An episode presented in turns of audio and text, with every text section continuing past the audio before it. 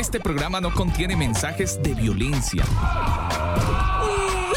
Las situaciones, nombres, personas y lugares descritos en este programa son producto de la ficción.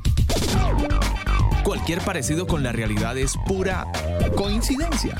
El combo.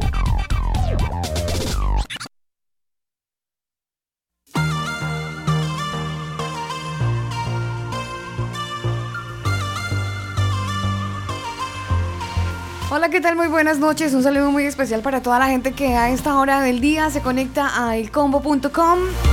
Iniciamos este programa dándole gracias a Dios por la vida y por la oportunidad maravillosa de llegar como hoy a todos ustedes que a esta hora le han dado play a este programa, usted que eligió este podcast para acompañarse a usted. Un abrazo muy, muy grande.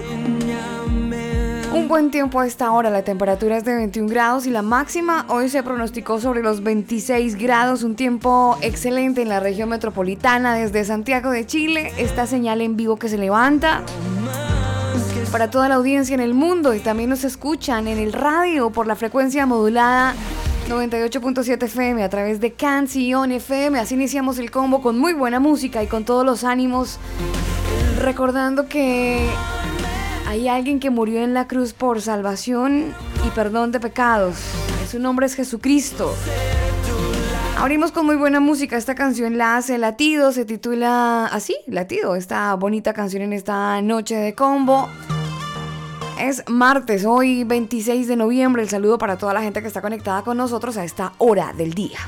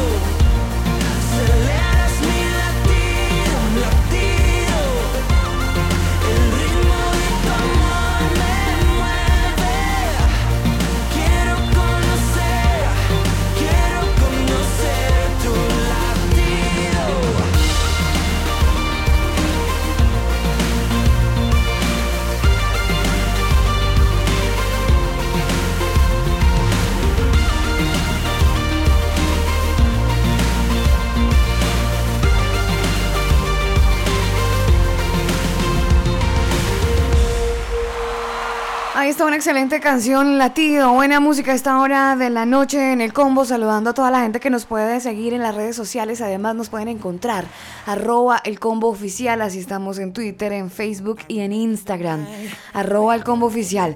Hoy estaremos hablando de algo muy interesante, muy bacano, que nos atañe además. Estaremos hablando de los cristianos in, cristianos in, suficientes. Ese será nuestro tema del día. Ustedes pueden ir a redes sociales, pueden encontrarse ahí con nuestro banner y contarnos acerca de esos errores que nosotros tenemos, ¿no? Como, pues, como cristianos, ¿no? Dentro de la comunidad no es que seamos perfectos, aunque uno muchas veces cree que alcanza el clímax de la perfección, pero no, resulta que estamos llenos de errores, estamos llenos de de cositas así como medio malucas. Entonces necesitamos pues hablar de eso, ¿por qué no? ¿Y por qué no? Cristianos in, suficientes. Esta canción es una fusión de Towering Wells y Stephen Forting. Esta canción se titula así, Close. Con buena música avanzamos en esta noche de combo, por supuesto saludando a toda la gente que se conecta a través del combo.com y en Colombia quiero saludar a Marta que como siempre está todas las noches ahí full conectada con el combo. Back in late November. I was out in the cold, I was alone praying for answers. The storm was loud, but it couldn't tell me nothing. The fire was wild, but it just left me struggling. You're moving the stillness, you're moving the stillness. Closing the distance, now I can feel it. Now I can feel ya. Ooh, wow. Your voice isn't hidden, your voice isn't hidden. I just gotta listen listen. I hear you whisper,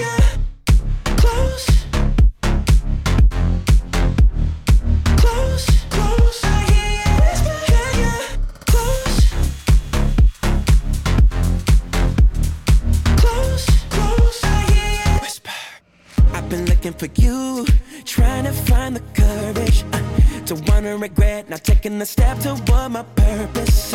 I'm waking up, taking a new perspective. The night was long until I got the message. You're moving the stillness, you're moving the stillness, closing the distance. Now I can feel it, now I can feel ya. Ooh, wow. Your voice isn't hidden, your voice isn't hidden. I just gotta listen listen.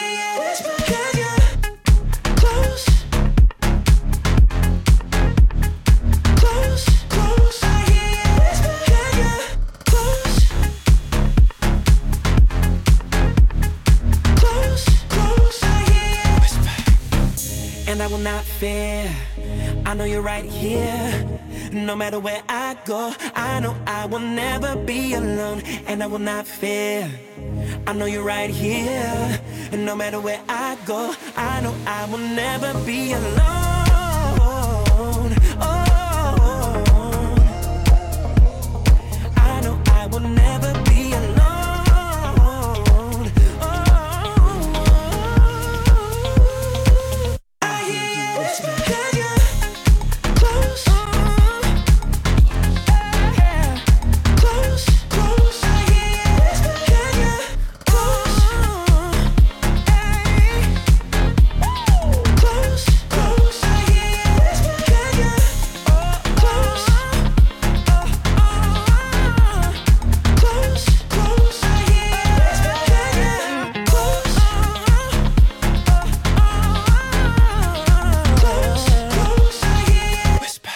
Ahí estaba Close, esta canción. Recuerden muy bien que esta canción y todo el programa está gracias, emitiéndose gracias a la gente de Manual de Sonido para Iglesias.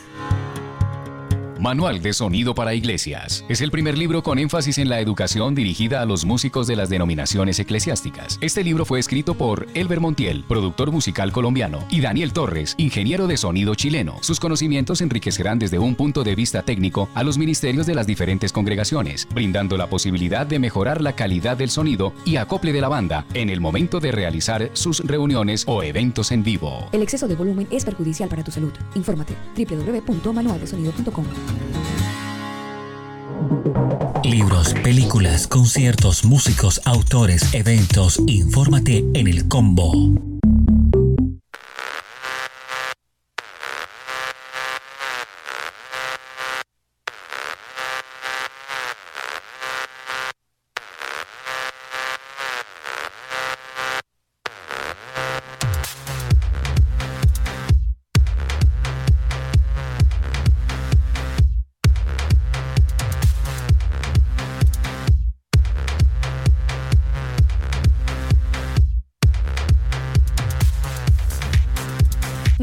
Importantes a esta hora del día, algo que tiene que ver infortunadamente, seguimos hablando de protestas no solamente en Colombia, sino en Chile, y es que eh, poco más de un mes en Chile, que parece haber dejado atrás la imagen de la gran estrella latinoamericana, tenemos que hablar de los numerosos negocios que han sido destrozados por estos actos vandálicos en las últimas semanas y que en comparación con Colombia, Daniel, Chile sigue levantándose en algunos sectores del territorio, algunos sectores se siguen presentando pues este tipo de protestas. Y es que la ola de manifestaciones pacíficas y violentas que llegaron a este país sudamericano pues a, enfrentar algo como una crisis social en las últimas tres décadas ha estado dejando unas desastrosas consecuencias en esta milagrosa o en este milagro económico que era o que tenía Chile para, para los países de la región, porque si bien era el país más estable económicamente después de este desafortunado estallido social,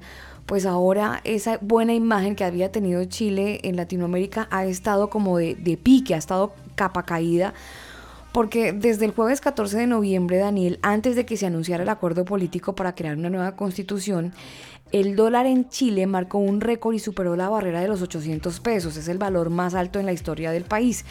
Sin embargo, pues esto significó una alza cercana al 12% que comenzaron con, de alguna manera, con las protestas desde el pasado 18 de octubre, donde básicamente pues las protestas iniciaron y no han parado. Y es que es un terremoto como silencioso, ¿no?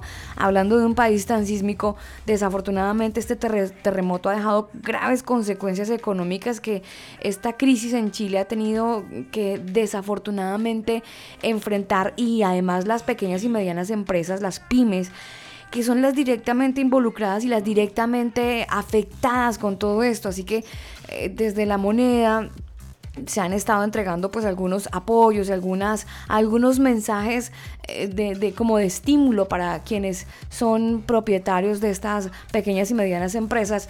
Sin embargo, pues estos altos bajos del dólar que siempre han, mantenido pues eh, como una, una, un nivel no bueno para todos los comerciantes, pues ha generado una gran, una gran preocupación para el sector económico en Chile. Por supuesto, la gente está muy preocupada. Eh, los, los, mayores afectados después de este estallido social son muchas industrias que han quedado paralizadas literalmente.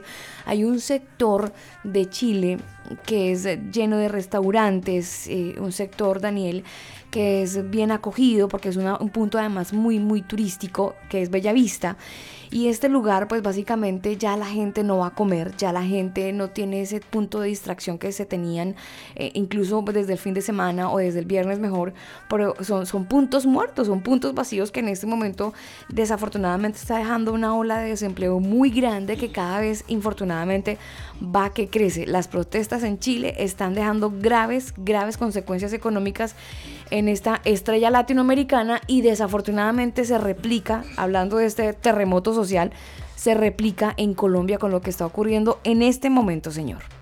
Efectivamente, y es que ahí en, em, en, el lugar que usted menciona de los restaurantes está muy cerquita también pues la Plaza Italia. Entonces, obviamente por los desmanes, los gases lacrimógenos y todo el desastre que hemos visto, pues obviamente la gente ya no está yendo a ese lugar a, comer, es exponerse. Entonces prefieren pues obviamente no exponerse. Y esto a futuro pues va a, va a traer sus consecuencias económicas, por supuesto. Claro ya, ya hay mucha gente que se está quedando sin empleo y pues imagínese esas empresas, porque la mayoría son restaurantes, es gente eh, pyme, empresarios que pues tratan de salir adelante con mucho esfuerzo, además. Con mucho esfuerzo, sí, señora. Con mucho esfuerzo. Y que ahora, pues por cuenta de toda esta situación, se están viendo afectados. Daniel, es que están hablando de más de 3.000 personas, más de 3.000 pymes que, están, eh, que se han visto afectadas. Eh, bueno, corrijo, creo que son más de 3.000 empleos los que infortunadamente se, han, se han visto afectados y esto pues hace que lo la más, tasa... Lo más lamentable es que eso va, va a ir en aumento en aumento, sí, señora. Sí, señor, lastimosamente, pero bueno, son cosas que pasan en nuestra amada Latinoamérica. Nos tenemos que ir a Colombia porque imagínense que las cuentas oficiales de Twitter del Consejo Superior de la Judicatura y del Aeropuerto El Dorado de Bogotá fueron víctimas de hackeo. Oh. Es lo que al parecer... Pero tan raro, ¿no? Aquí también pasó lo mismo. Así es. Eh, enviaron un mensaje amenazante contra el presidente Iván Duque a través de estas cuentas. La primera cuenta afectada fue la de la rama judicial a través de un comunicado. Y dice lo siguiente, arroba rama judicial o arroba judicatura CSJ-bajo. Desde el Consejo Superior deseamos la muerte a nuestro querido corrupto presidente Iván Duque. Esperamos ver tu cuerpo descuartizado. Por su parte, el Aeropuerto Internacional El Dorado aseguró que activó los protocolos de seguridad correspondientes y dijo que cualquier información que haya sido publicada en este periodo pues no corresponde a la visión ni las políticas del Aeropuerto Internacional El Dorado. Luis Carlos Galán Sarmiento. Y el comunicado del aeropuerto es eh, así, comunicado. Nuestros agentes prohibirán la entrada a nuestro aeropuerto al presidente Iván Duque por razones de corrupción. Es lo que aparece en la cuenta oficial de Twitter. El fiscal de la Dirección de Apoyo a la Investigación y el Análisis de la Seguridad Ciudadana asumió la investigación por las amenazas contra el presidente Iván Duque publicadas en las eh, cuentas, hackeadas.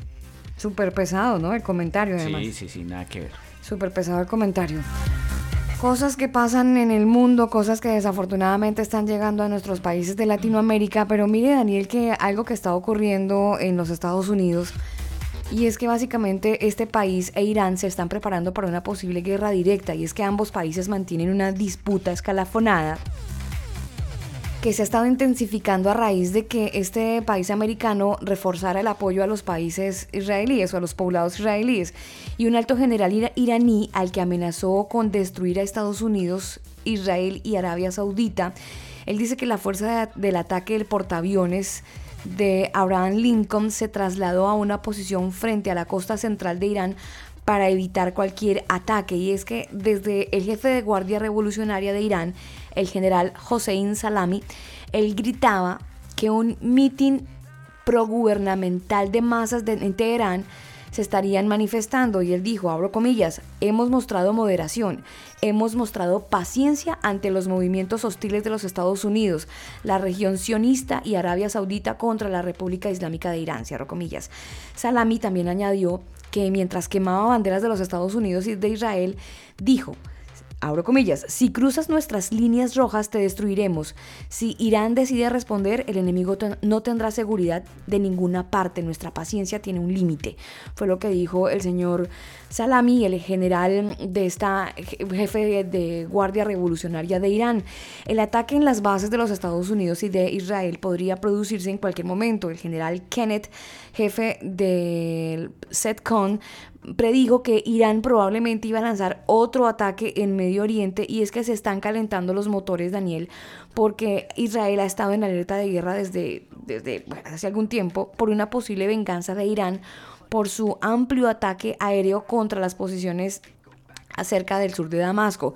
Desde el pasado 20 de noviembre se está estimando que Israel y los Estados Unidos en estos dos lugares murieron varios miembros del personal iraní tras este hecho, pues no esperan que Teherán pase sin responder, es lo que dicen desde Teherán.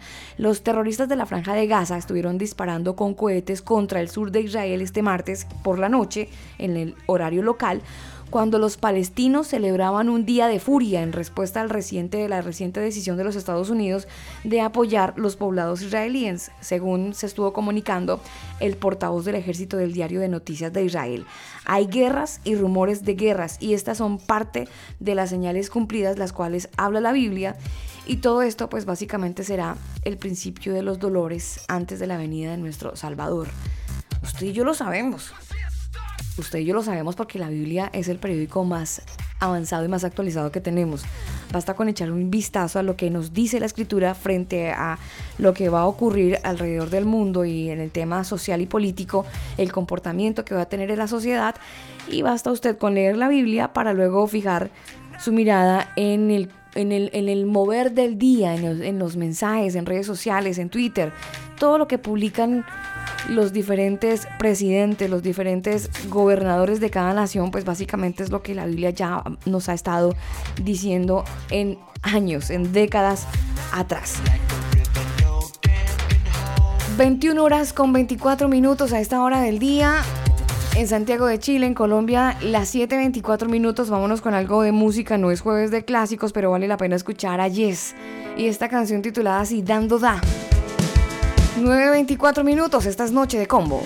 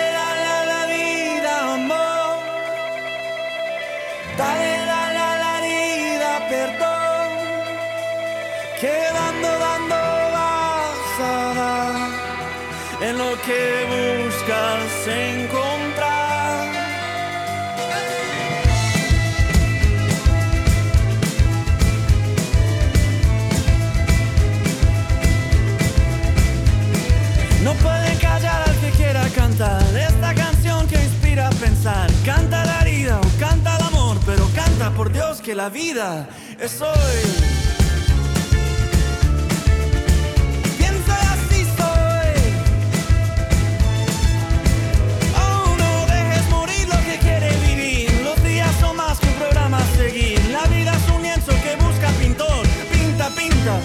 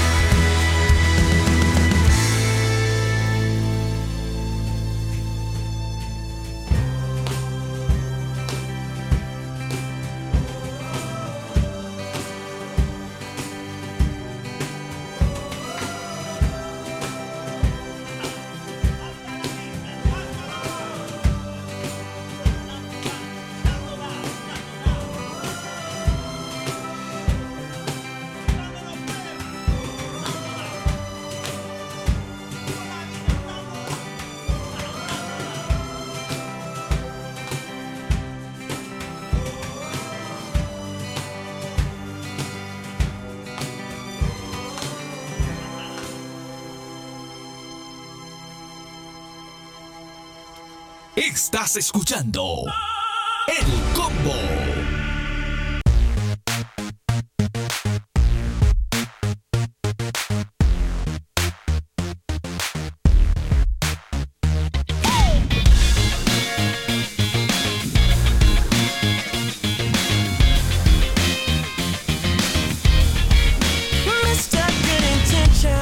So much I wanna do. My mouth just keeps on running, never follow through. I heard that true religion is love with hands and feet.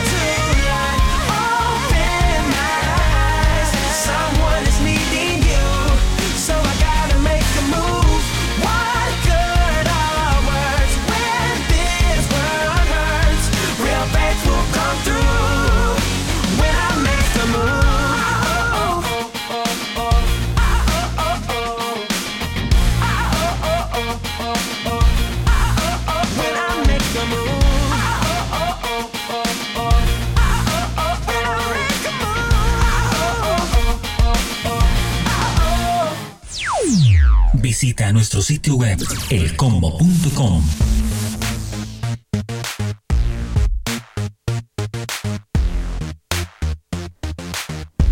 Royal Taylor, esta canción. Taylor, Taylor, Taylor. Make a move. 9.33 minutos.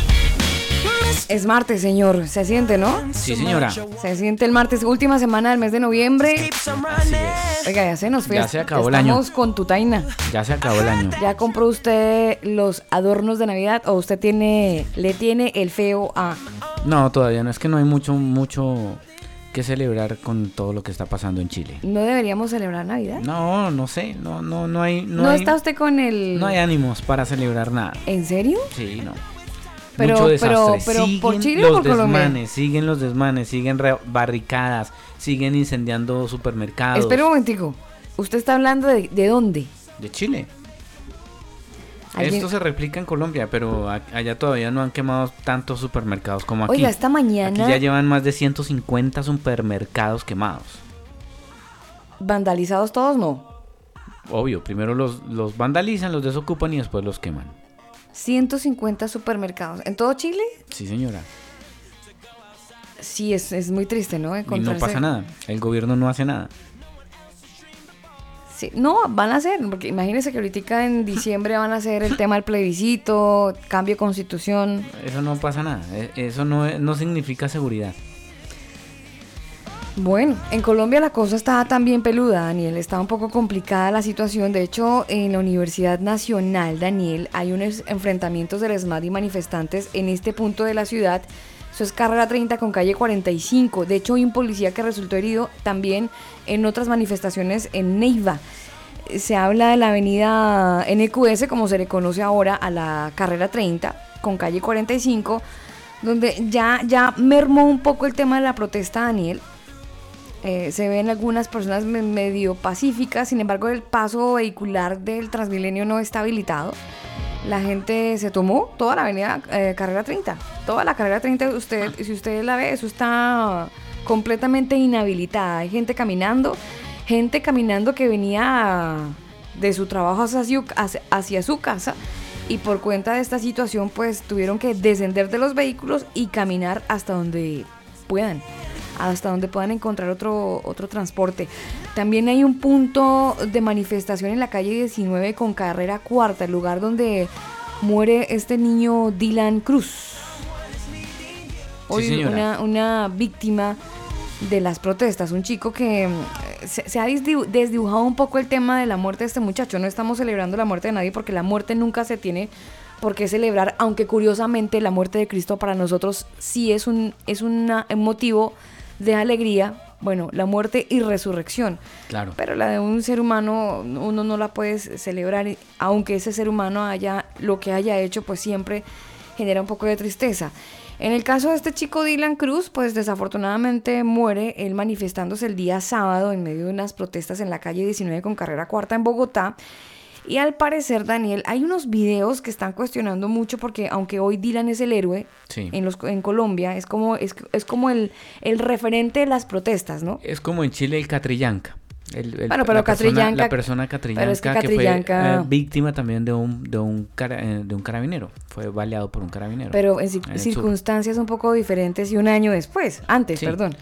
Sí, sí, sí. Bueno, antes. ahora hay tantos que tienen los supuestos ojos reventados que también dicen que son los carabineros, pero pues ya se han detectado personas vendiendo eh, caucheras con balines de acero. Entonces, pues ahí usted dice, bueno, pero no, los carabineros no disparan balines de acero, ellos disparan balas de goma. Ujú. Ya ha sido Pero- la pelea, ¿no? Pero bueno, de hecho, hoy se manifestó, eh, o, o fue ayer, la organización del señor George Soros. La Organización de los Derechos Humanos. No, no, no. eh, ah, es otra. Pero básicamente es lo mismo, porque todas las organizaciones, la ONU, la Organización de los Derechos Humanos y todos ellos van, son uno solo. Eso es, ¿Y, y qué dijeron? es lo mismo, pero cambia el nombre simplemente. ¿Y qué dijeron? que la- el actuar de los policías pues es, es, es lamentable y, y obviamente eh, tienen ellos que mermar la situación porque han abusado de los derechos humanos de los manifestantes, es lo que dicen. Entonces eh, ahí usted se da cuenta que eh, no solamente acá en Chile, en todos los países, mire, váyase usted a España, analice lo que pasó allá en España. Siempre tienen que haber víctimas, porque las víctimas hacen tergiversar el asunto. Entonces, ahí los malos del paseo vienen a ser los militares, los policías y la gente que se expone para pues, eh, guardar la vida de los ciudadanos. Pero pues, siempre tienen que haber víctimas. En, en este tema de las protestas y manifestaciones, usted mm, analiza el patrón. Desafortunadamente siempre tienen que haber víctimas y desafortunadamente no falta el que se expone más de lo que debe exponerse y pasa lo que tiene que pasar. Entonces, pues si usted se va a manifestar, hágalo, pero pero pero no de manera violenta, no se exponga. Después le llega a usted una bala, un gas lacrimógeno, quién sabe qué, y ahí el problema es para la policía.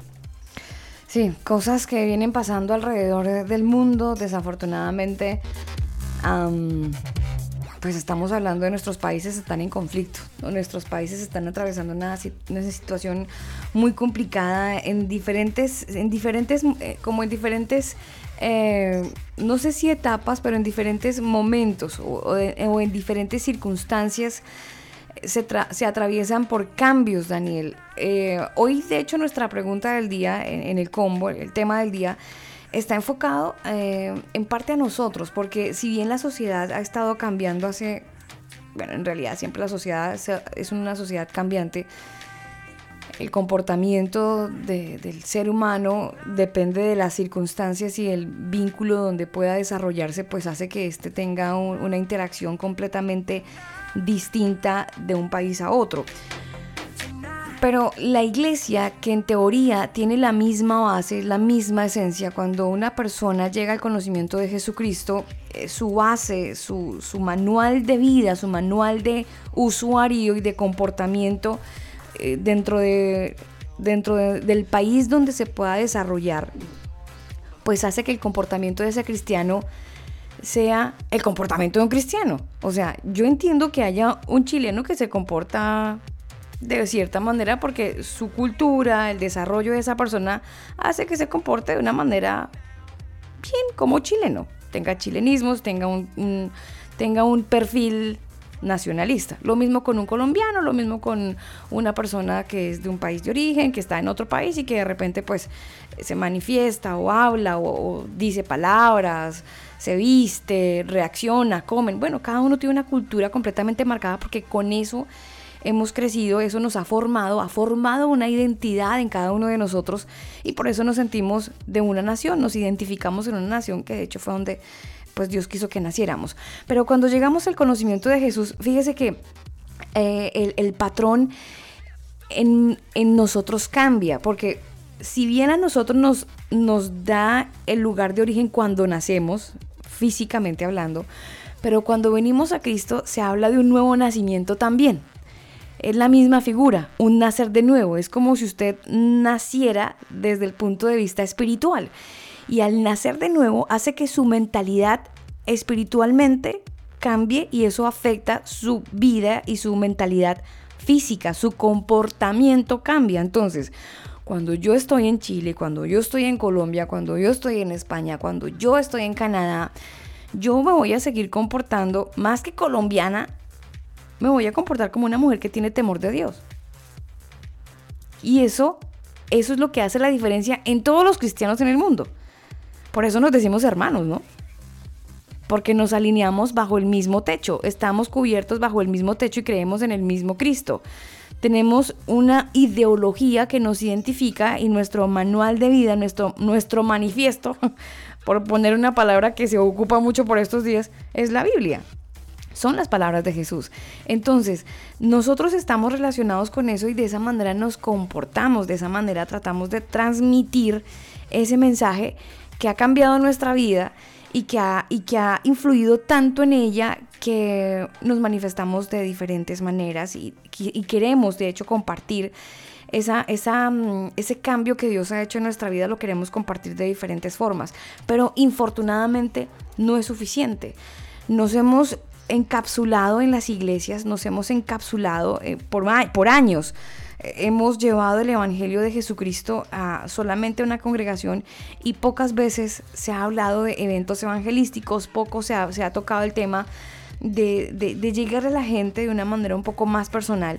Y yo creería, Daniel, que en parte el cristianismo hace unos años para acá, y más cuando usted ve el comportamiento de la sociedad hoy, no vamos a hablar de la sociedad hace 50 o 60 años porque a lo mejor eh, no era nuestra generación, pero hablemos de la nuestra. No, y la sociedad no se vaya tan lejos, la sociedad de 10 años para acá ya es totalmente diferente. Es una generación completamente diferente, pero es una generación, Daniel, que en teoría debería tener una influencia cristiana por aquellos padres que tienen 40, 45, 50 que han sido cristianos y que conocieron de Cristo, se supone que estos padres han influenciado en sus hijos para que ellos tengan un comportamiento diferente. Distinto, exacto, para que ellos tengan la mentalidad de que si usted tiene a Cristo en su corazón, entonces usted es una persona que puede que robe y puede que mienta, pero por lo menos tenga más temor de Dios al hacerlo y no lo haga tan, tan repetitivo.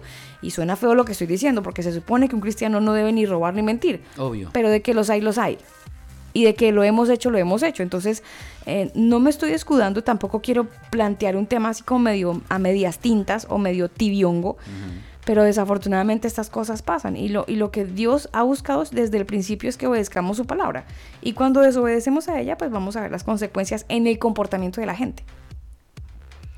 Sí, porque además ese actuar alba no solamente eh, influye en las demás personas, sino que en muchas ocasiones em, decepciona, desilusiona. Eh, no, no solamente a, las personas cuando, por ejemplo, no sé, usted hace un negocio con alguien y ese alguien le quedó mal, pero estaba supuestamente el antecedente de que era cristiano, entonces hubo una confianza, eh, pero pues finalmente esa persona le quedó mal, le falló y, no hubo ni siquiera temor de Dios al respecto.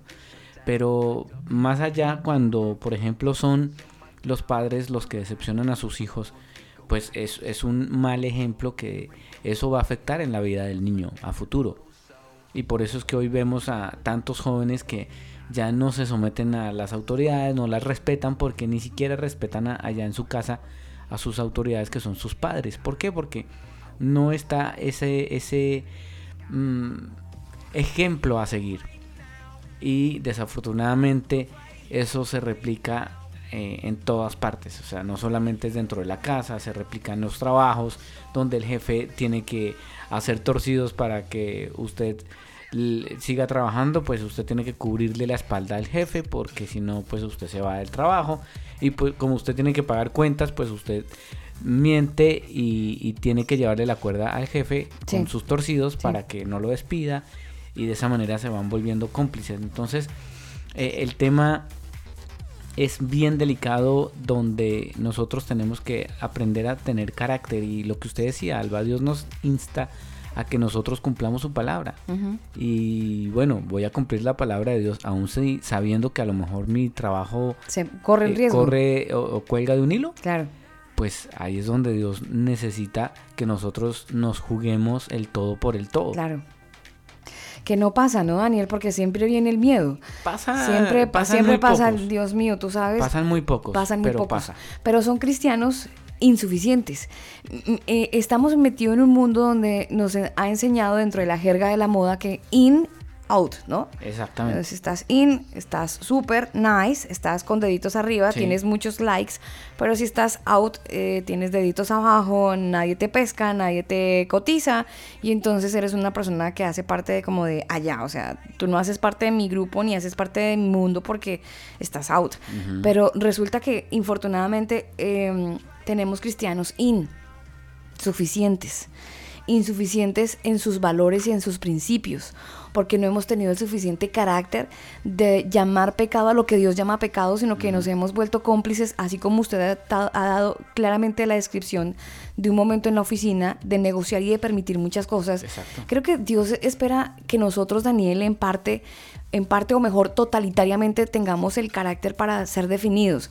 Cuando, cuando yo me puse a echarle un vistazo eh, a lo que pasó en Sodoma y Gomorra, usted se acuerda que estaba ya un sobrino de Abraham, ¿no?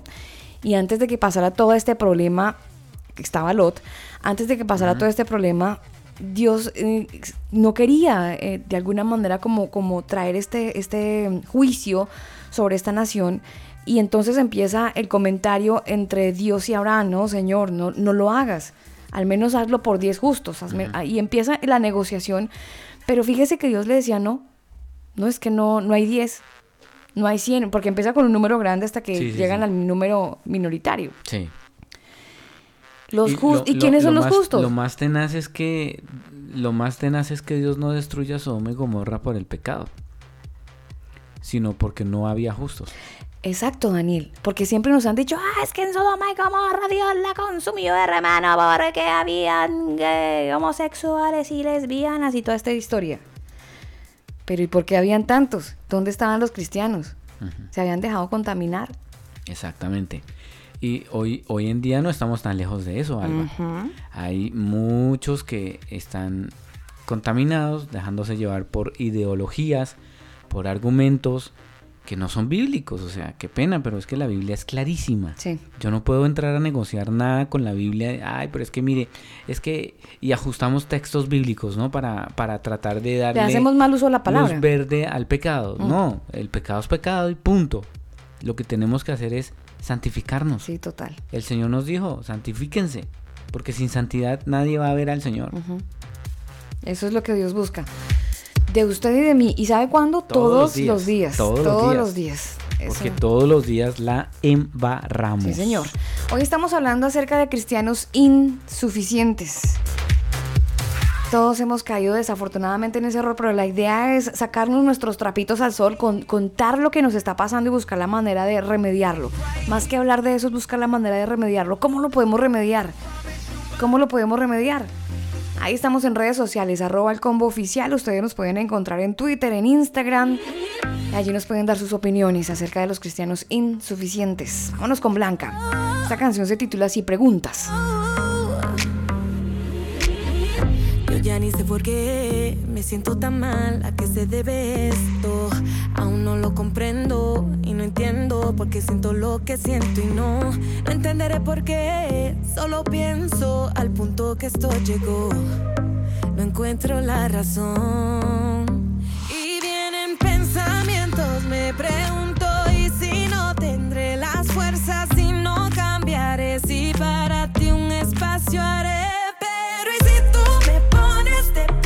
Si tu amor es suficiente y si en el poder de tu nombre lo que sea puede ser y si más fuerzas me das y siempre a mi lado estás y me tienes donde me quieres.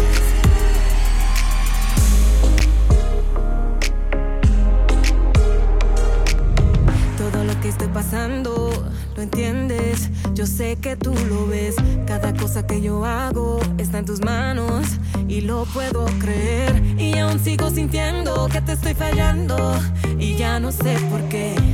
Pero no hay nada que hoy pueda separarme de ti y lo puedo creer. Si tú me pones de pie, si tu amor es suficiente y si en el poder de tu nombre lo que sea puede ser y si más fuerzas me das y siempre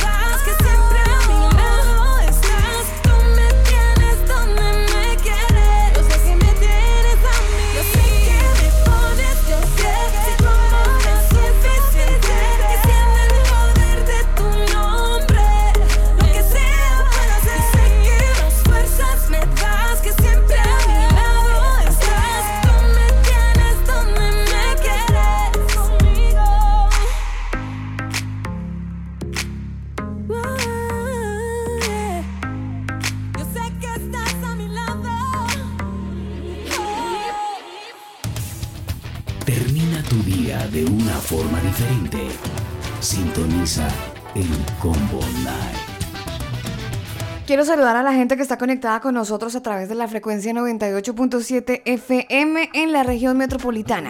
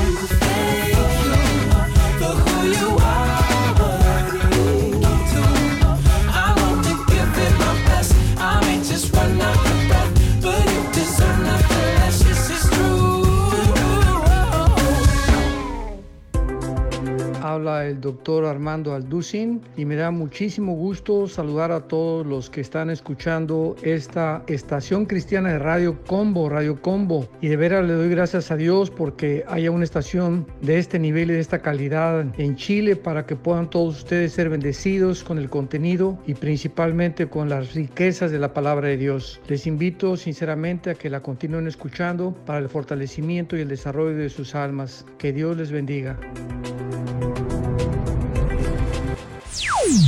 Visita nuestro sitio web elcombo.com. Mis queridos amigos, llega la hora del clásico. ¿Qué tal si escuchamos la voz de Brian Duncan? Es su única producción en español. Este señor quiso hacer una producción netamente latina. Bueno, más que latina, meramente en español. Una producción maravillosa. Y tenemos una canción titulada así, Debes vivir dentro de mí. Es Brian Duncan, año 1989. Pensé que ya te conocía bien, pero no es cierto. Creí saber toda la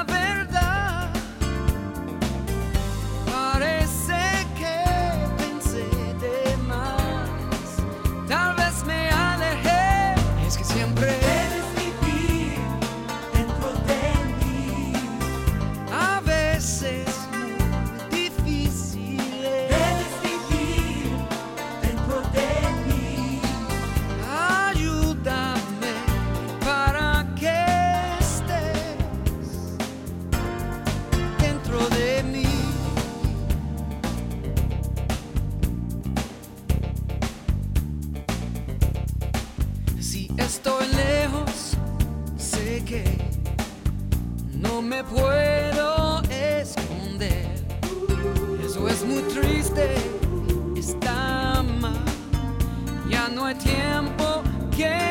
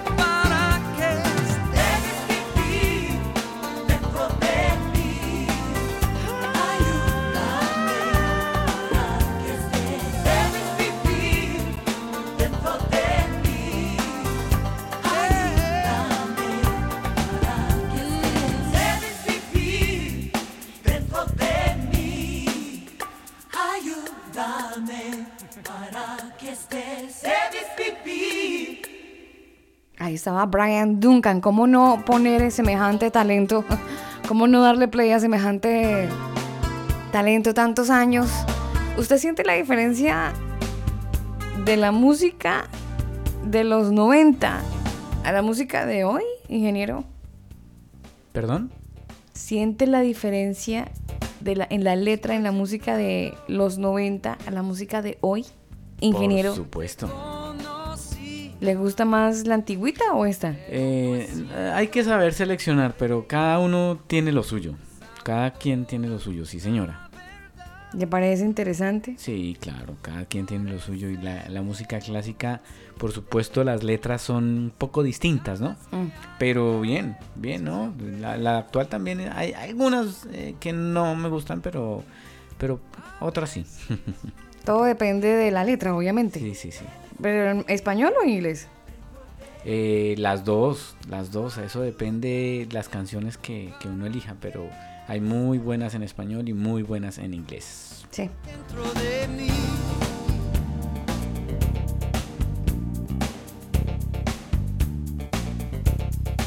Si estoy lejos, sé que no me puedo esconder.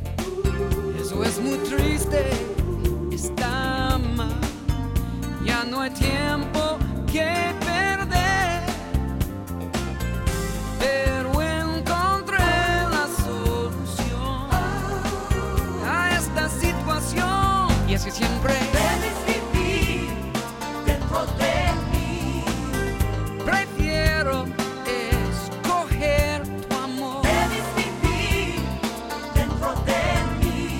Son las 10 de la noche, dos minutos en Santiago de Chile, 8, dos minutos en Colombia. Oiga, Daniel, quería contarle algo muy tenaz que ha estado ocurriendo hace unas semanas en San Francisco, California. Es que imagínense que el viernes pasado, Daniel, hubo un fallo en contra de un hombre que es periodista. Su nombre es David Dalen.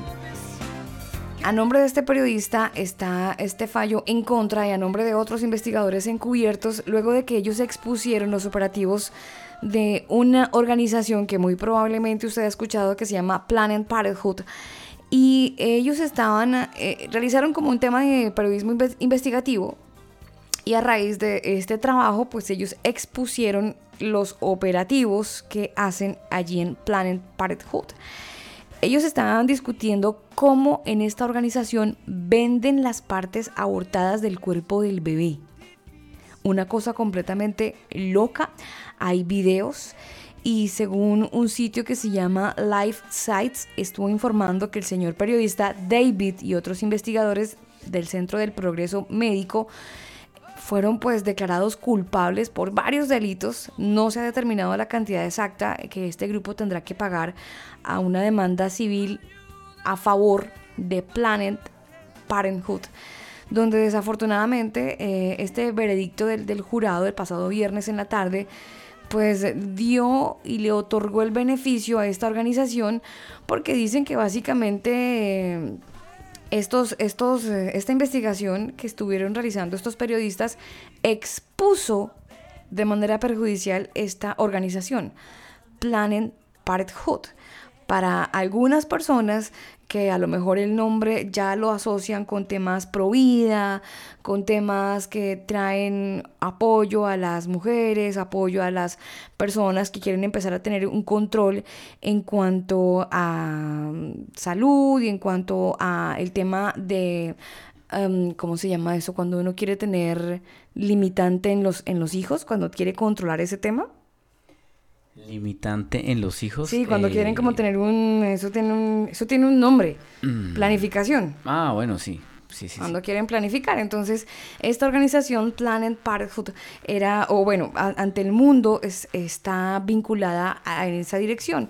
Sin embargo, este periodista estuvo realizando una investigación muy profunda y ellos, después de publicar videos, muestran cómo desde este punto, Daniel, en esta, en esta, en esta firma, pues básicamente tienen un negocio, venden las partes abortadas de los niños, o mejor, de las mujeres que van allí supuestamente para recibir una ayuda. Ella, la ayuda que reciben es que le hacen el, el aborto gratuito. No sé si, que, si quieran recibir una ayuda. Yo creo que No, pero muchas es que, es que mujeres ante el mundo, ante el mundo eh, es una ayuda.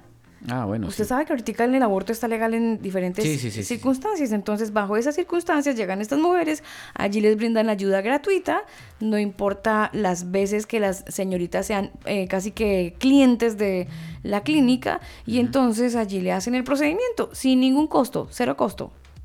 Sí, claro, ese costo lo pagamos todos, ¿no? con, con impuestos en muchos casos. En los Estados Unidos, Porque si, si si se legaliza, pues ¿quién cree que paga? Los ciudadanos. Es lo mismo que pasa con los con las con ah, las operaciones que se hacen eh, lo- los travestis y todo este tema que quieren legalizar el, el tema de los abortos. Pero me parece muy lamentable. Es que todo eso lo volvieron negocio, Alba.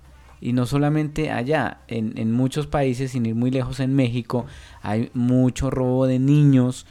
¿Y, y, y qué cree que hacen con ellos? Trafican los órganos. Sí, mire, esta, esta noticia, Daniel, que está publicada en el combo.com de estos periodistas encubiertos que exponen la venta ilegal de partes del cuerpo del bebé de esta organización que se llama Planet Parenthood. Eh, esta demanda es una retribución donde ellos ex- exponen este sucio Ellos se negocio. infiltraron, ¿no? Sí. Ellos se infiltraron y ellos exponen este sucio negocio donde compran y venden las partes y los órganos fetales. Eh, han declarado el abogado que está llevando el caso de, de la firma Thomas Thomas Society. Él se llama Peter Brin.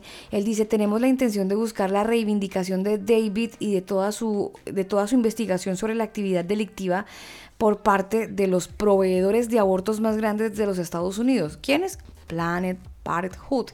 Dice que el- este periodista pues utilizó técnicas estándar de periodismo de investigación que, que aplicaron para meterse y dentro del rango dentro de la plataforma que le permite desarrollarse pre- periodismo investigativo, pues él desarrolló su investigación y publicó lo que investigó.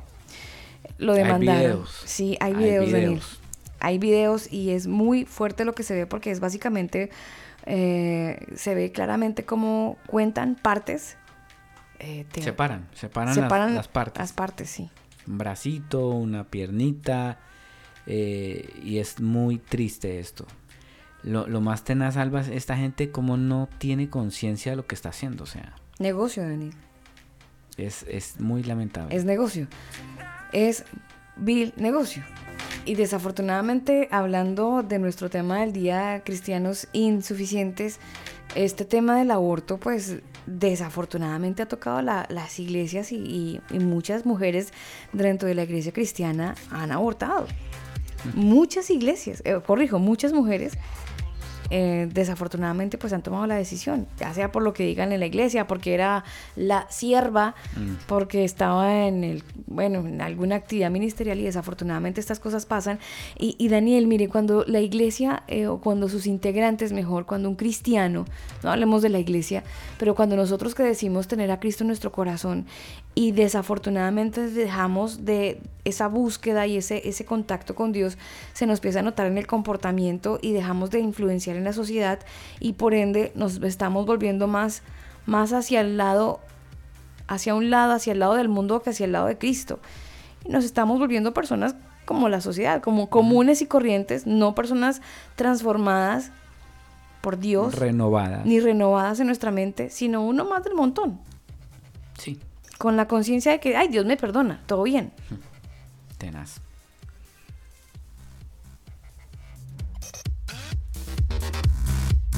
Ese es nuestro tema del día hoy, cristianos insuficientes. Ese es nuestro tema del día, correcto. Y usted nos puede comentar sobre este, este tema, lo puede hacer desde su cuenta oficial con, eh, bueno, no estamos usando numeral, pero sí, esa es la pregunta, cristianos insuficientes. ¿Cree usted que eh, los cristianos de este tiempo son insuficientes? No solamente eso, porque hay otro tema, Alba, y es que en muchos casos eh, somos tan insuficientes que creemos que para poder predicarle a alguien necesitamos llevarlo a la iglesia. Entonces, Correcto. ese es otro tema donde, por ejemplo, si, si Estamos como ama- amarrados con la... a con una la- estructura, a una Sí, sí, estructura. sí, es que a mí me enseñaron que entonces yo tengo que ir, traer a la persona, llevarle a la iglesia y en la iglesia hacen el trabajo. Sí. Y ya, llegó a la iglesia, ya, listo, ya conoció al Señor. A ver, el Señor no está en la iglesia. O sea, sí está en la iglesia, pero no solamente ahí. Él está en todas partes. Sí, nos Él hemos es limitado. omnipresente. Nos hemos limitado de predicar a Cristo porque es que yo le invito a la iglesia, pero no va. Claro. Y eso nos hace cristianos Insuficientes. insuficientes. Insuficientes 100%, Daniel. Creo que todos hemos cometido el error, eso nadie se salva. Aprendimos mal. Aquí somos los Hemos- primeros, Hemos aquí aprendido y, desafortunadamente lo que mal se aprende, pues mal se enseña, ¿no? Pero hay que desaprenderlo. Exactamente. Hay que desaprenderlo porque eh, si bien esa enseñanza de- de Jesús a sus discípulos, el de ir y predicar el Evangelio a toda criatura, es que fíjese que había una situación, Daniel, en la Biblia, la Biblia habla de un momento donde había un hombre erudito donde estaba leyendo el libro de Isaías, estaba sentado leyendo el libro, y viene un discípulo de Jesús, no estaba en la iglesia, no estaba en el templo, nada que ver, nada que ver. Y le dice, ¿entiendes lo que lees? Le preguntó, ¿entiendes lo que lees? ¿Y, qué, ¿Y cuál fue la respuesta de ese? No. Pues eso, eso pasa en muchos casos, Alba, donde, mire, desafortunadamente a veces interpretamos lo que queremos interpretar. Entonces, ay, es que el Señor dice, eh, por ejemplo, eh, a ver, uno común que todo el mundo haya escuchado. mm, puede ser, a ver, es que tengo, tengo muchos en- ejemplos en la cabeza y no sé por cuál empezar, pero, por ejemplo, cuando dice que mm, maldito el hombre que confía en el hombre. Entonces piensan que eh, confiar en el hombre es simplemente ir y depositar la fe en, esa persona. No, pero es que yo no lo adoro, yo no confío, o sea, eso yo, yo no lo hago. Pero la Biblia se refiere a cuando yo eh, deposito mi fe, mi esperanza en esa persona y no en Dios.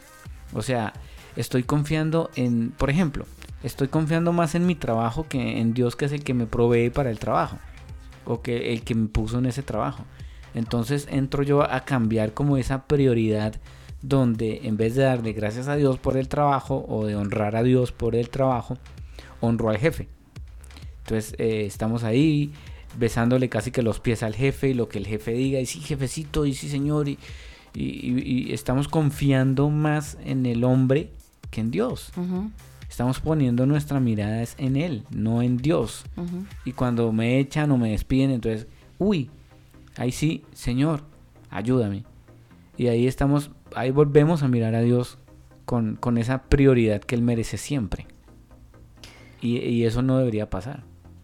Pero hay interpretaciones que las, las hacemos mal.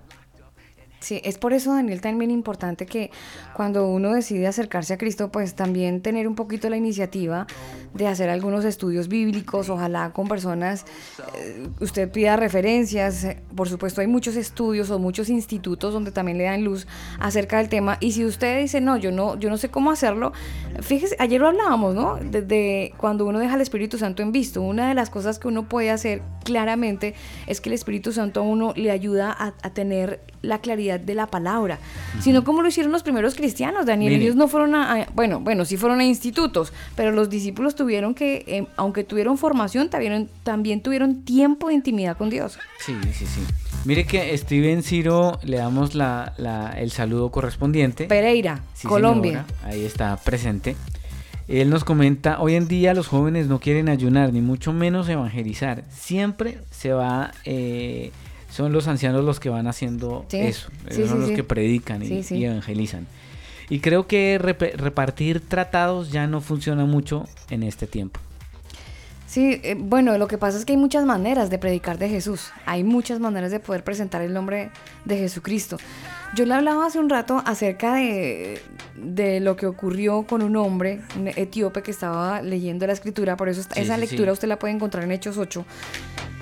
Y es muy interesante, Daniel, todo lo que relata este libro de los hechos, pues los hechos de los apóstoles. Y ojo que los hechos no es un, no es un libro eh, doctrinal, es un libro que relata los hechos de los apóstoles, las vivencias de los cristianos y el ejemplo eh, que ellos nos dejaron para que nosotros podamos hacer copy-paste a nuestra vida. No es un libro doctrinal, el libro, de los hechos, pero sí nos da muchas luces de cómo era el comportamiento de los cristianos cuando muere Jesucristo, resucita y teníamos ya, o ellos tenían ya al Espíritu Santo con ellos. Viene una ola de persecución súper tenaz eh, por toda la iglesia en Jerusalén, Daniel. Hechos 8 habla acerca de eso, de esa, de esa persecución que tuvieron que tuvieron ellos, de cuando ellos empezaron a predicar, eh, ellos hablaban acerca de, la buena noticia de Jesucristo por donde iban, Daniel.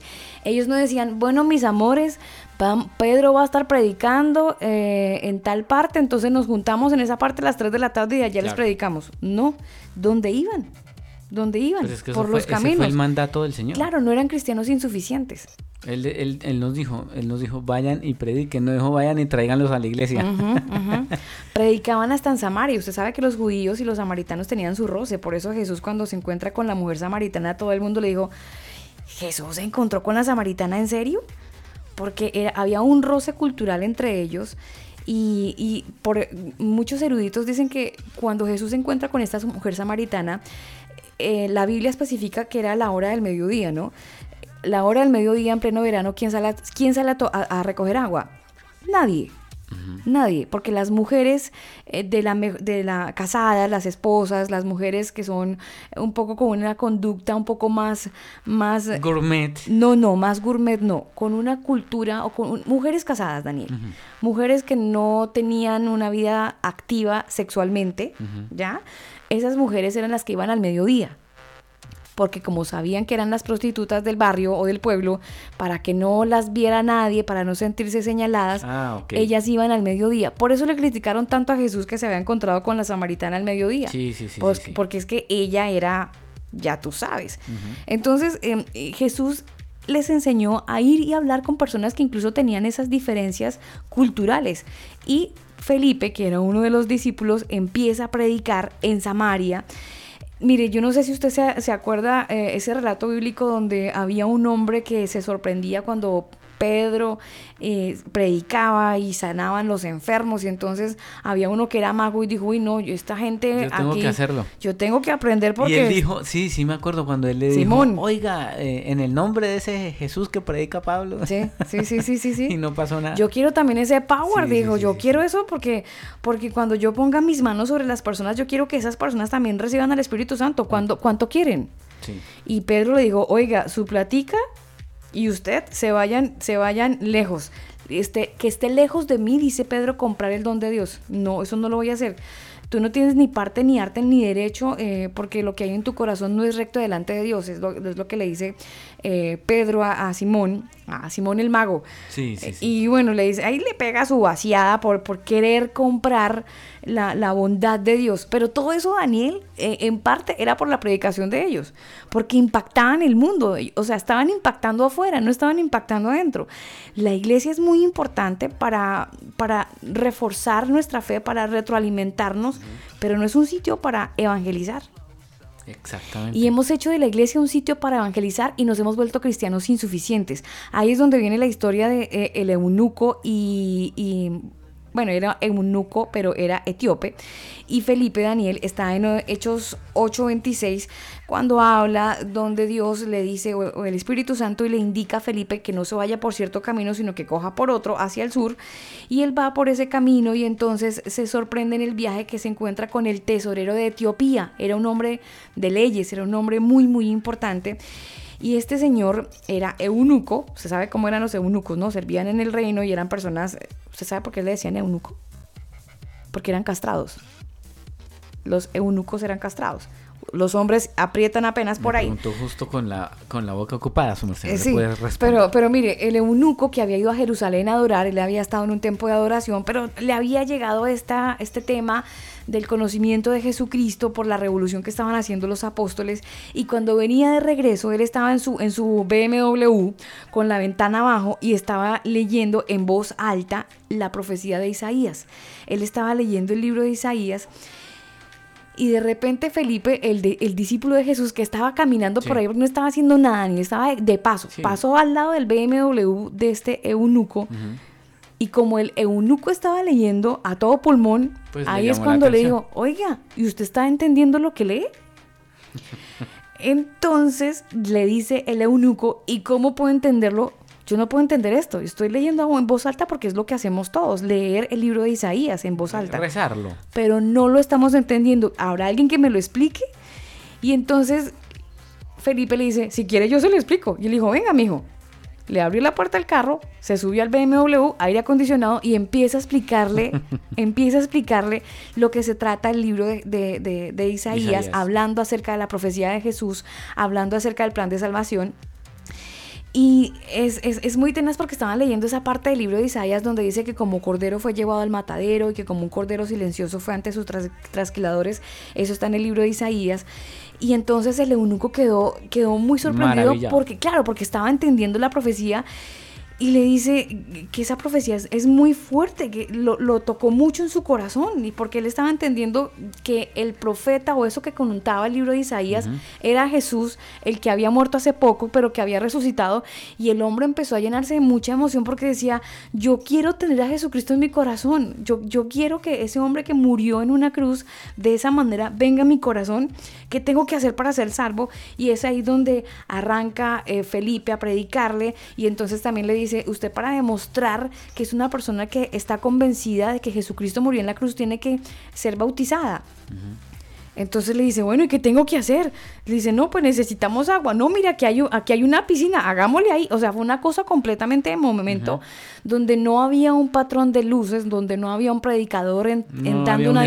disertación, no había un escenario, no habían músicos, no había nada. Fue una conversación que se dio porque sencillamente Dios puso las cosas.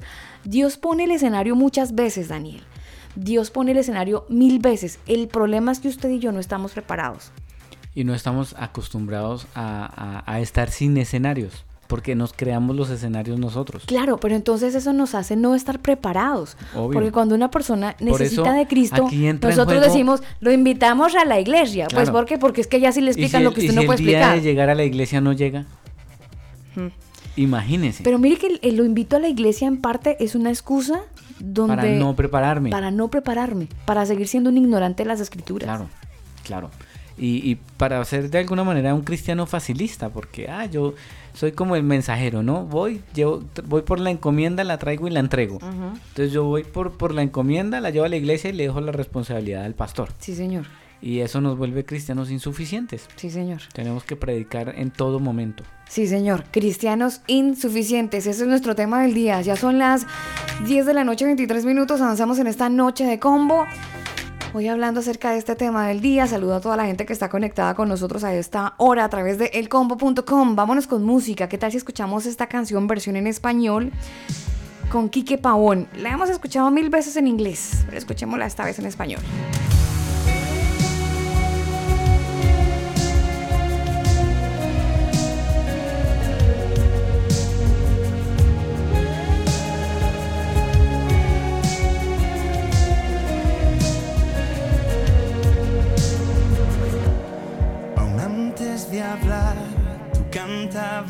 Sobre mí. Eres tan bueno para mí. Antes de respirar, soplaste tu vida en mí. Eres amable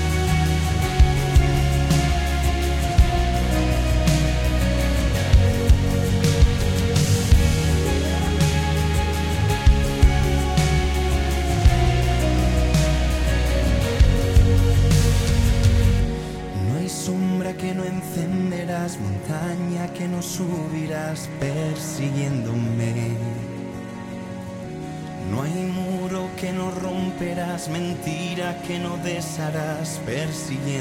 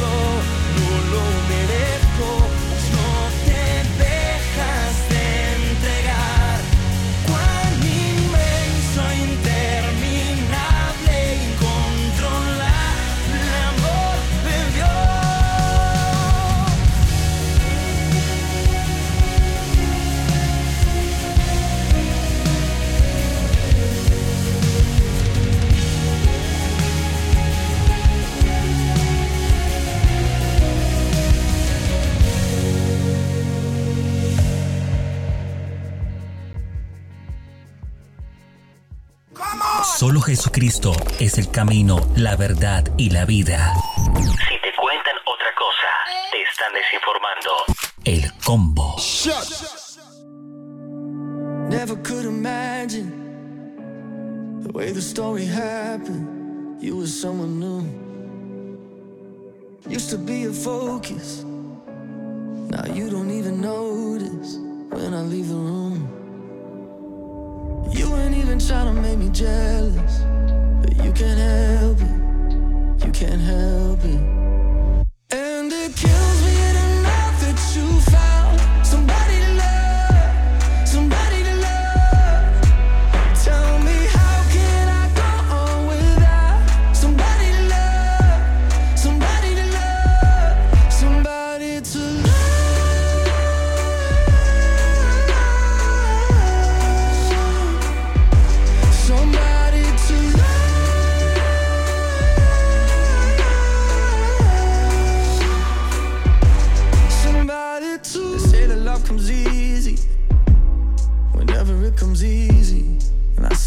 on your face. I don't want you to be lonely, but right now I'm the only one who feels this way. And I ain't even trying to make you miss me, make you miss me. I know a history, but it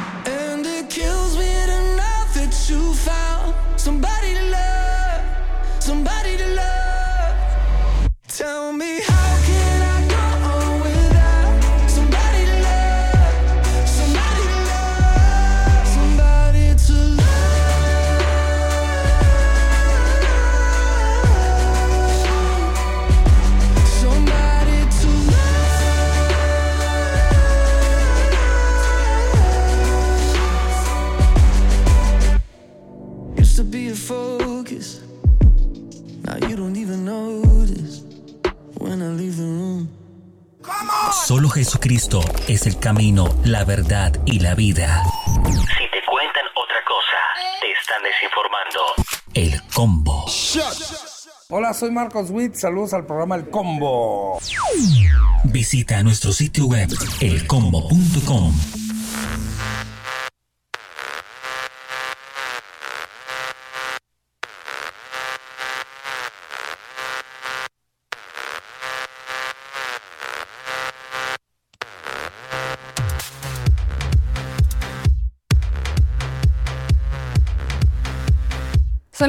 la noche, 32 minutos en la región metropolitana, las 8.32 minutos en la ciudad de Bogotá, todo el territorio colombiano, 8.32. Saludo a toda la gente que está conectada a través de la frecuencia 98.7 FM a esta hora generando esta señal para toda la región metropolitana en la frecuencia modulada 98.7 FM a través de Canción FM. Señor Carlos Martínez y compañía y toda la audiencia que está en Colombia a través de elcombo.com, a Steven Ciro, a bueno, Steven que está en Pereira, a Marta que está en la ciudad de Bogotá. Avanzamos en esta noche de combo. Bueno, Daniel, hoy hablando un poco, también echándole un vistazo a lo que está ocurriendo con Bogotá. Usted sabe que los diferentes canales de noticias hablan de todo lo que está ocurriendo en la carrera 30, que ha sido como el punto más complicado por esta movilización que se ha hecho en homenaje a Dylan. Dylan, el joven que infortunadamente pues perdió la vida el pasado, bueno, en realidad la perdió anoche, Daniel. Él estuvo herido el pasado sábado por cuenta de Estuvo en cuidados intensivos Sí, señor. durante tres días, si no estoy mal. Sí, estoy viendo algunas imágenes en este momento en la ciudad de Bogotá y más exactamente la avenida calle 26. Ya se ve el SMAT, eh, está en enfrentamientos con eh, gases lacrimógenas, eh, también se ve algunas bombas Molotov. Eh, cruzando. Bueno, nosotros en Chile estamos muy acostumbrados a eso, pero quiero que sea justamente nuestro compañero Gelber Adrián Ronzorro, director eh, de Radio Tu 95.5 FM, la emisora en Tu 95.5 FM, Marras que no estaba en los micrófonos del combo. Señor Gelber Adrián, gusto en saludarlo, compañero.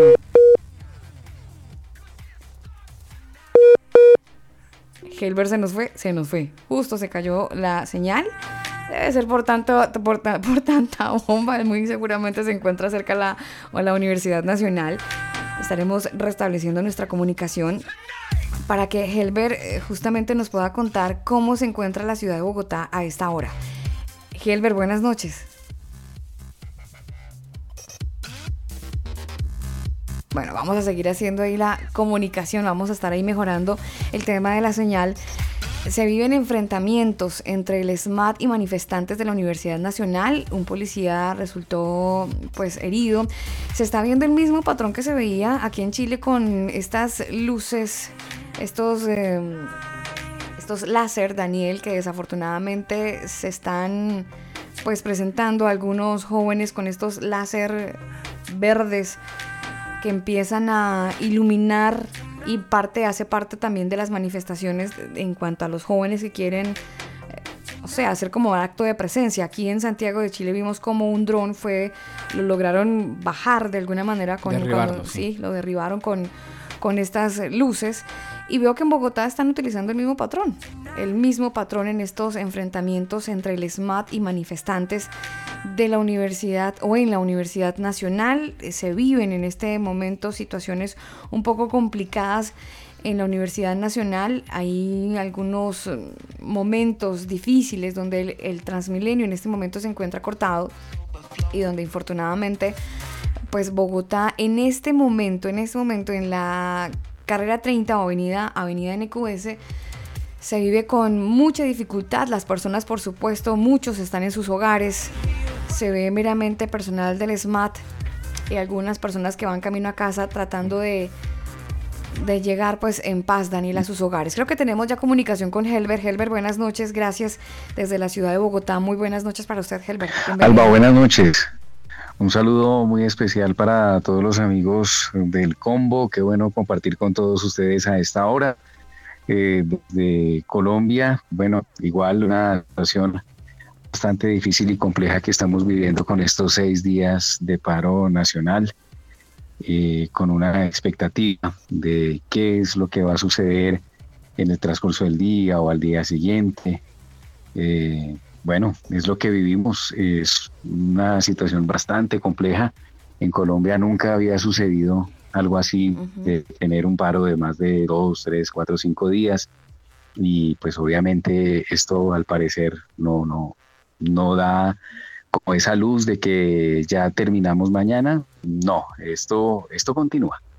El paro continúa porque además es, es, la frase de mucha gente en Colombia. Yo he, he, tenido la oportunidad de ver algunas imágenes y personas que salen en redes sociales y dicen el paro continúa.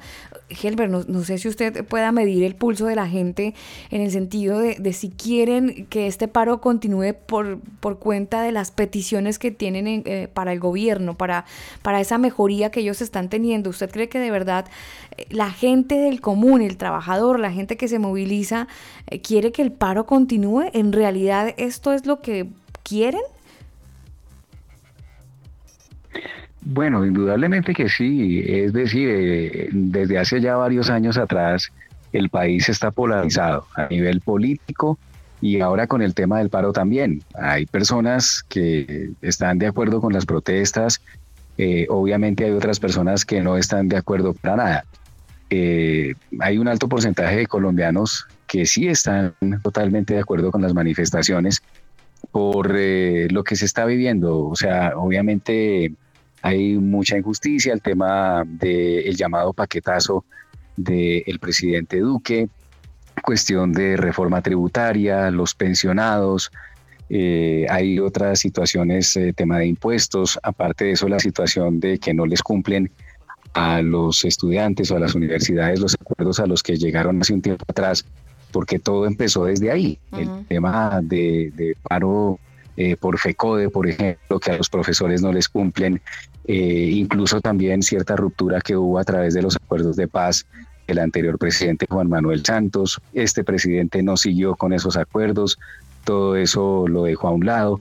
Entonces es una serie de, de, de situaciones, de cosas, incluso se habla de que el presidente al no le importa este paro, eh, él está hablando de la reunión que tiene con eh, las diferentes entidades, por ejemplo, con las centrales obreras. Caso de hoy, las centrales obreras que salir de o levantar de la mesa de diálogo, porque el presidente hablaba acerca de IVA que donde no IVA, eh, le van a devolver el IVA a los más, las personas eh, más sí. escasos recursos, sí. eh, bueno, una serie de, de, de, cosas que como de agua tibia, que eso realmente no es la, la, la necesidad principal del paro. Sí. Eso Ahora, es, es básicamente lo mismo que, que pasó, que pasó acá en Chile porque el presidente eh, Juan Manuel Santos eh, fue el que aumentó el IVA. Usted se acuerda que en Colombia, Alba, el IVA era del 16% y el presidente Santos 19, subió ¿sí? el IVA al 19% y ahí nadie dijo absolutamente nada. Entonces se ve como el mismo patrón, ¿no? Donde acá en Chile también el presidente, por ejemplo, Ricardo Lagos, eh, hizo que las, que las autopistas sean concesionadas y por lo tanto pues se pague tanta plata al usar las autopistas. Y bueno los gobiernos básicamente repiten lo mismo no uno tras del otro tras el otro hasta que finalmente pues explotan la, la, ciudadanía. Lo, lo, curioso es que eh, este patrón se repite no todo explotó dentro del mismo casi que eh, al mismo tiempo. Mismo mes. mismo tiempo, sí. Mismo año, eh, mismo mes casi eh, Ecuador, Bolivia, Chile, ahora Colombia. Eso es lo que lo hace muy extraño, ¿no? Sí, no, no sé, Helber, si sí, siente... Indudablemente si que sí es. Ah, bueno, eh, les decía, es algo como, como muy cuestionable de, de, cómo, de qué es lo que está viviendo en estos precisos momentos. Eh, todo es en un mismo tiempo cuando hay crisis eh, social, eh, crisis política, crisis económica y lo que más empieza a ocupar ocurre cuando vienen unas elecciones entonces eh, todo este tipo Ah, Vamos a mejorar. se Vamos se a empieza mejorar, vamos a mejorar, Daniel, la llamada con nuestro compañero Helber Adrián, porque eh, queremos escuchar su, su, su opinión frente a todo lo que se está viviendo en este momento en Colombia, este paro, esta situación que en este momento se vive. Es el sexto día de movilizaciones en Colombia, situaciones que hemos estado viendo también desde el país austral, hemos estado conociendo en las noticias estas manifestaciones que ya cumple su sexto día, el presidente Iván Duque desafortunadamente pues no ha llevado tampoco la batuta como muchos lo esperan y ya las críticas empiezan a llegar, así como lo decía nuestro compañero Helber Adrián, por cuenta de, de la inoperancia en parte del presidente Iván Duque, Helber. Me repite por favor la pregunta, Alba. La, la inoperancia, que es la crítica de muchas personas eh, en cuanto a la forma como se está llevando a cabo esta situación de crisis en Colombia. De hecho, el señor Londoño, que es de la extrema derecha colombiana y muy, muy cercano al partido del presidente, eh, estuvo comentando, Helber, que él debería dejar su cargo y dejar que la, pre- la vicepresidenta asuma el, manda- el mandato y pueda llevar a cabo con todo el proceso de, de las movilizaciones y de las negociaciones, Helber. En parte sí, en parte sí, es una de las, de las preocupaciones grandes que hay, eh, precisamente porque a modo y opinión personal, porque es una opinión muy personal mía, eh, de cómo se están viendo las cosas en el país a nivel político y es la inexperiencia que tiene el presidente Iván Duque. Eh, a nivel político él no tiene carrera, él hace un tiempo atrás fue senador únicamente. Entonces lo veo yo eh, como atado de manos, no sabe qué hacer, eh, obviamente no sé qué está pasando con sus asesores políticos o con el expresidente Álvaro Uribe, que pues, para nadie es un secreto que fue quien lo puso ahí, de una u otra manera, por así decirlo. No sé si es que no le está ayudando, no le está dando las bases principales, pero ha venido en este año larguito que lleva de, de- mandato con una serie de equivocaciones y, cosas que no están al lugar de, un presidente de una nación, donde pues todo esto él lo, lo convierte en un juego de palabras, eh, es como un chiste, como una, o sea, es, es difícil, es difícil poder tener una esperanza eh, en, en un presidente, bueno, muy joven y al mismo tiempo inexperto.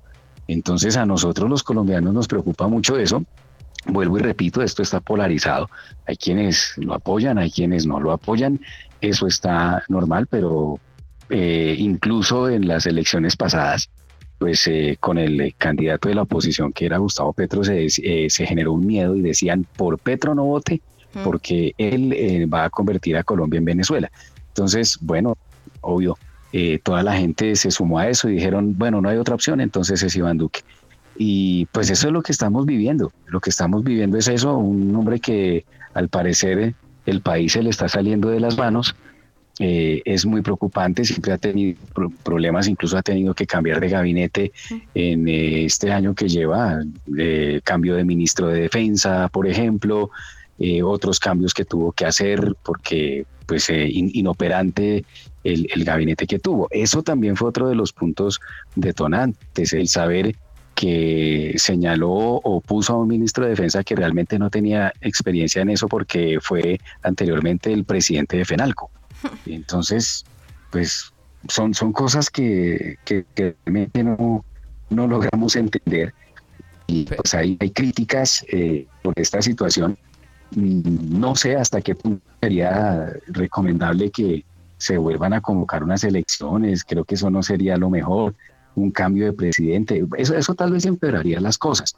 Yo Bueno, en pero es este que el patrón se presidente lo que tiene que repite. es eh, realmente Acá, acá en Chile, Helber pasó algo muy parecido. El presidente Sebastián Piñera básicamente tuvo que cambiar también gran parte de su, de su equipo eh, y era gente que sí tenía preparación. Entonces uno dice, bueno, pero malos si están preparados, malos si no, y el patrón se repite y, y es muy extraño todo lo que está sucediendo, pero pues nada, hay que seguir orando. Nosotros como cristianos tenemos que marcar la diferencia y no, y no dejarnos llevar por el pánico que pueda generar todas estas situaciones. Yo quería saber, Gelberes, eh, qué postura ha, to- ha tomado la iglesia. No sé si de las diferentes, bueno, eh, las organizaciones cristianas, eh, bueno, se me escapan en este momento los nombres, Helber, Sedecol. Ellos han, han hecho algún tipo de manifestación, han hecho alguna convocatoria, algún tipo de ayuno, algún tipo de, oración por, por Colombia. Co- ¿Cómo se ha manifestado la iglesia cristiana con toda esta historia que usted nos está contando, estos seis días de protesta eh, que ya pues tienen con, con, este, con esta presión a todos los, los que la viven? ¿La iglesia qué ha hecho? ¿Qué ha convocado? Bueno, eh, pues en estos momentos el colombiano en sí lo que más eh, espera y necesita es que haya definitivamente un cambio, que la esperanza es que el día de mañana el paro realmente haya un diálogo y que se lleguen a, concretar ci- ciertas cosas y eso es lo que se está esperando. Como iglesia, pues eh, en, digamos, eh, la- las diferentes eh, iglesias, eh, cultos, bueno, hay, hay varias denominaciones, eh, se convoca siempre a la oración. Esto también a la iglesia lo, tomó por sorpresa porque no se llegó a imaginar que esto, iba, esto fuera a suceder. Por parte de eh, algunos gremios importantes que son los que mm, organizan qué es lo que se debe hacer hasta el momento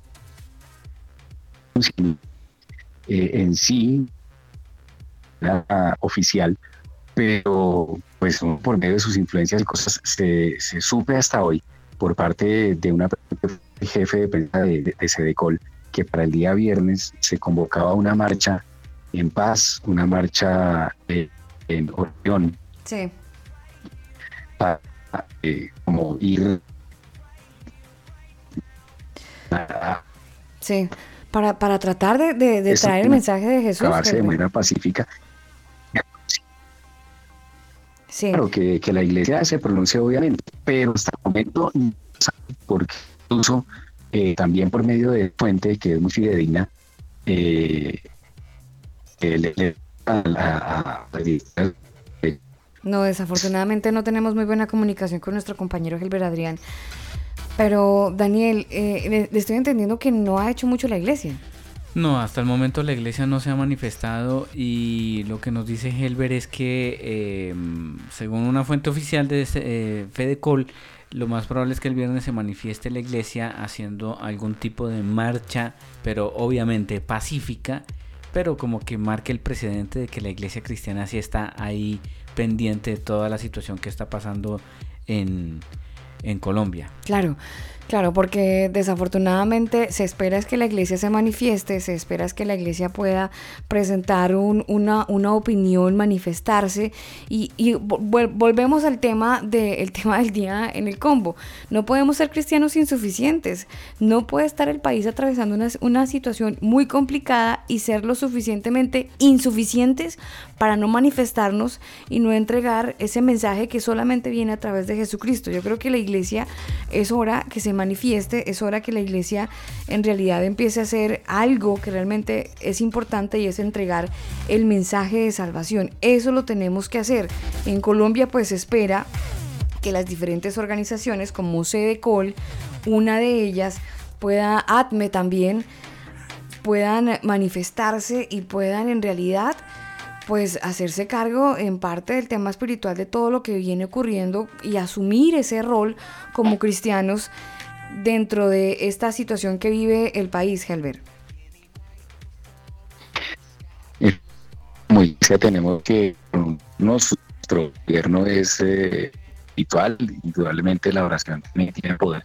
De hecho, estamos esperando que sea un hecho, que sea oficial el tema de una marcha en paz con camisetas blancas y la marcha sería el próximo viernes únicamente orando desde un punto de la ciudad a otro punto y sería única y exclusivamente orando por la la iglesia no puede ser ajena Sí.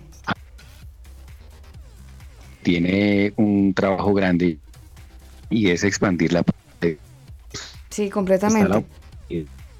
Completamente. o marchar a tanta persona que está inconforme. Es- hacerlo y, y lo hará, se hará por medio del Espíritu.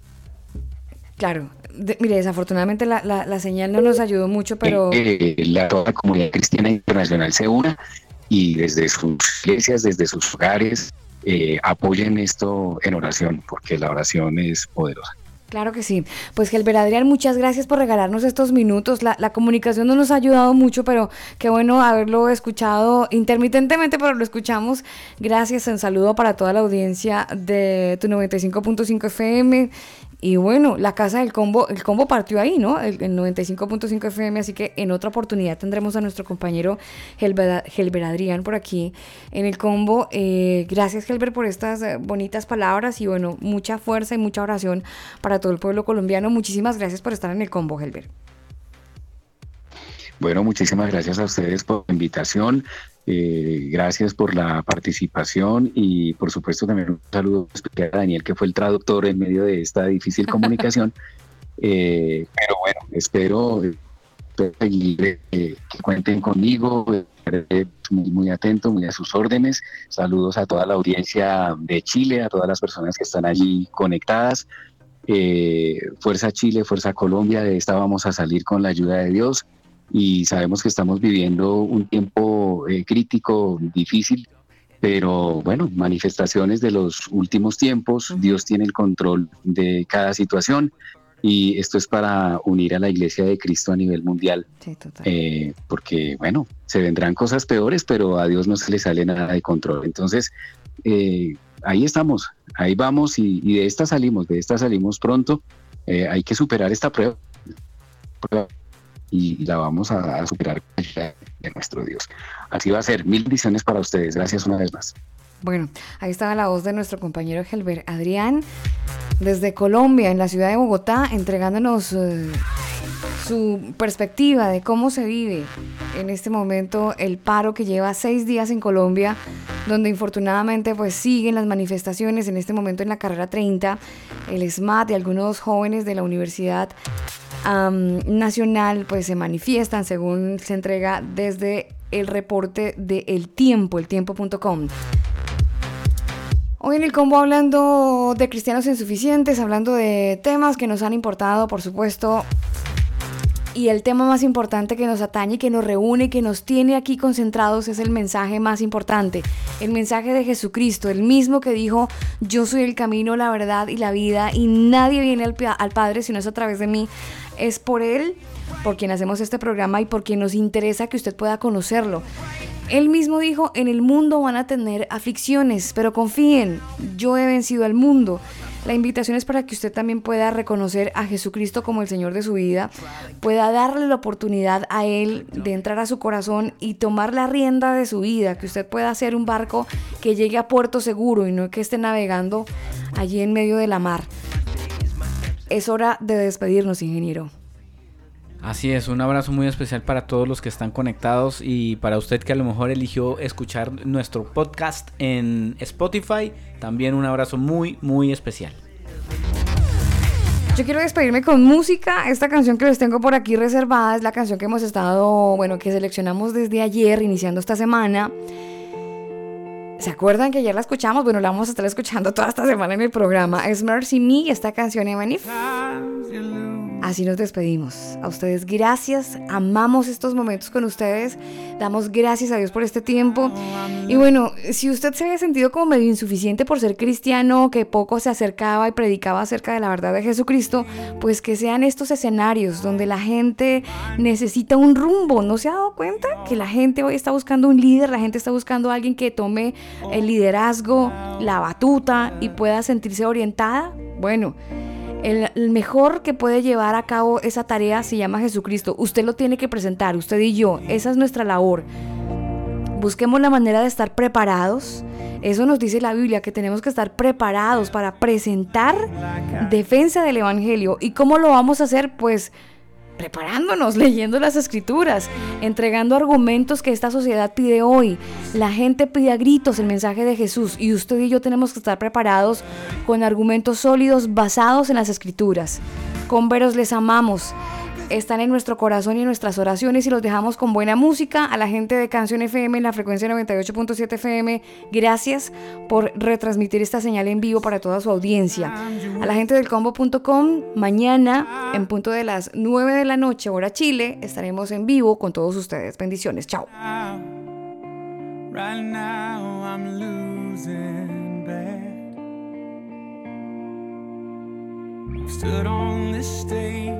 Night after night, reminding the broken it'll be alright. But right now, oh, right now, I just can't. It's easy to sing when there's nothing to bring me down. But what will I say when I'm held to the flame like I am